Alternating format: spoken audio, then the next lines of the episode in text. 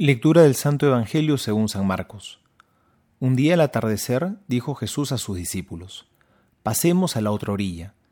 Despiden a la gente y le llevan en la barca como estaba, e llevan otras barcas con él. En esto se levantó una fuerte borrasca, y las olas irrumpían en la barca, de suerte que ya se anegaba la barca. Él estaba en la popa, durmiendo sobre un cabezal. Le despiertan y le dicen, Maestro, ¿no te importa que perezcamos?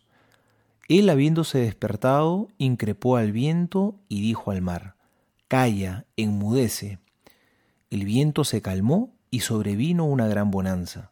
Y les dijo, ¿por qué estáis con tanto miedo? ¿Cómo? ¿No tenéis fe? Ellos se llenaron de gran temor y se decían unos a otros, Pues ¿quién es este que hasta el viento y el mar le obedecen? Palabra del Señor Gloria a ti, Señor Jesús. Hoy nos ha tocado este Evangelio. Jesús está en medio de la tempestad. Saben que la tempestad estalla cuando hay un fuerte desequilibrio térmico en la atmósfera.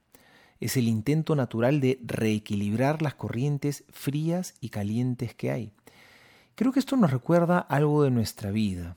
Nos recuerda que nuestra vida también es un combate, porque entre el amor con que Dios nos quiere amar y el egoísmo del mundo, también nos toca vivir nuestra vocación a veces en medio de una especie de tormenta, en medio de una lucha.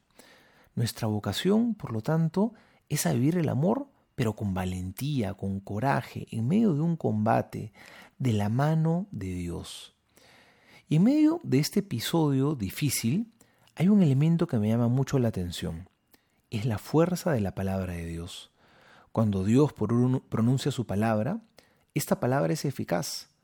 No son solamente palabras bonitas las palabras de Jesús, sino que son palabras que tienen fuerza, tienen el poder de transformar la realidad.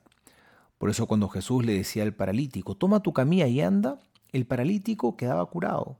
Su palabra es eficaz. Cuando le dijo a Lázaro, sal de la tumba, Lázaro se levantó y salió. Su palabra se cumple. Cuando le dijo al enfermo, tus pecados quedan perdonados, de verdad los pecados se le perdonaron. Y hoy le gritó a la tempestad, silencio, cállate. Y la tempestad se calmó. Pues la palabra de Dios es eficaz. Y hoy creo que tenemos que recordar que Dios también ha pronunciado su palabra sobre nosotros. Él se ha fijado en cada uno de nosotros, en ti y en mí. Nos ha mirado con misericordia y nos ha escogido. Y ha pronunciado su palabra de amor porque nos ha convocado a una misión para que seamos generosos, para que vivamos la misericordia. Escuchemos la palabra de Dios en medio de esta tormenta en la que también estamos. Y si le decimos que sí a Jesús, si recordamos que es Él quien está en la barca, pues no nos vamos a hundir.